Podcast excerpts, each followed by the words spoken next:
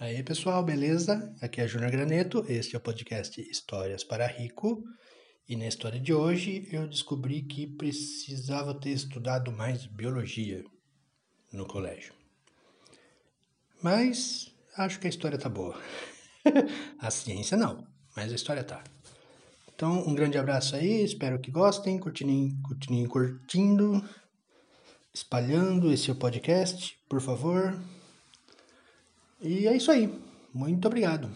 Ah, as redes sociais, podcast é, Histórias para Rico, para Rico tudo junto com dois R's, em todas as redes sociais. O e-mail para Rico tudo junto com dois R's, arroba gmail.com. Aguardo feedback. É legal o feedback, mesmo que criticando. Grande abraço aí, valeu! Quero mandar aqui um abraço especial também, uma menção especial ao podcast 80 Watts, que é sensacional ao, ao podcast Pode Isso, que também é muito bom, ouço direto. E RP Guacha, mas tem um monte, um monte. Conforme eu for lembrando, eu vou falando mais aqui. Tem o podcast do André Gordirro também, Zona Neutra, que é excelente. E os de RPG, né? RPG Next, RPG. É, desculpa, é QuestCast ou CastQuest, eu nunca lembro. E é isso aí. Um grande abraço. Valeu. Tá. Vou contar a história então do oxigênio. Que? Não sei se falou que era do que eu quisesse. Pode ser? Que? Ou você quer falar uma palavra? Pode ser. Tinha uma árvore bem bonita, sabe? Bem bonita, cheia de fo- folhas. Uma copa bem densa mesmo. Sabe o que é copa? Sim. É parte de uma árvore. Muito bem. Não sabia que você sabia. Tinha uma copa bem bonita, assim, bem frondosa, sabe? E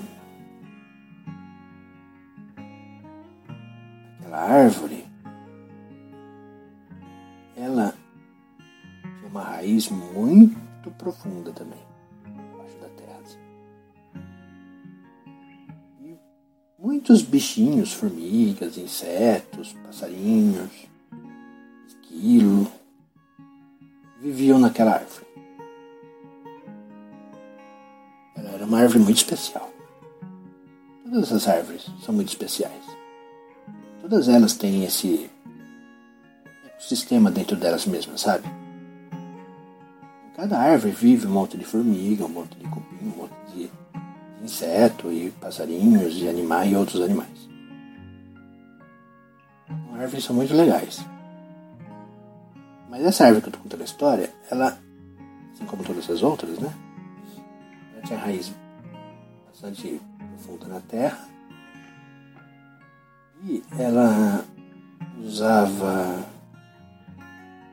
os minerais que aquela terra fornecia para ela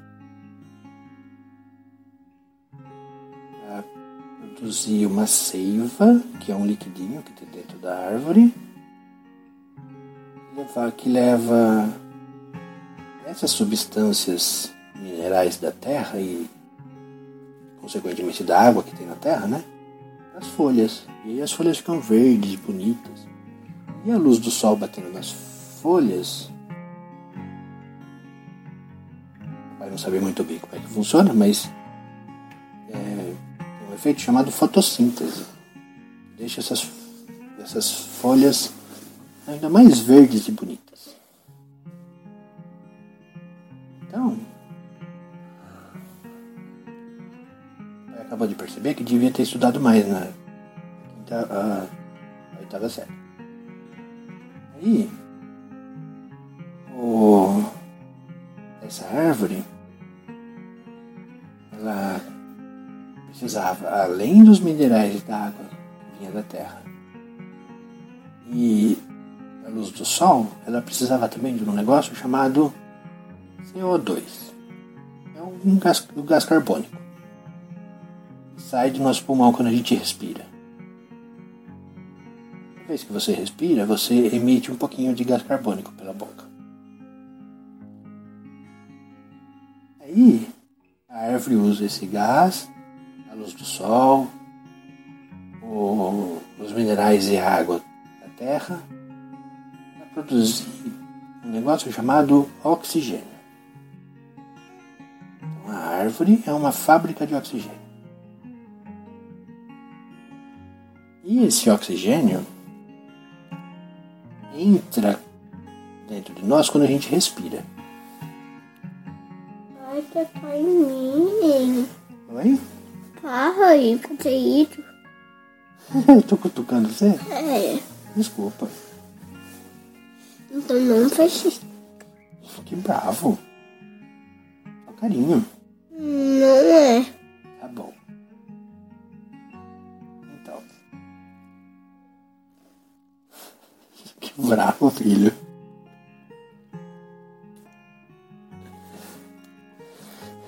É, desbeijando ainda. Pois bem. E aí ela usa todas essas coisas para produzir o oxigênio.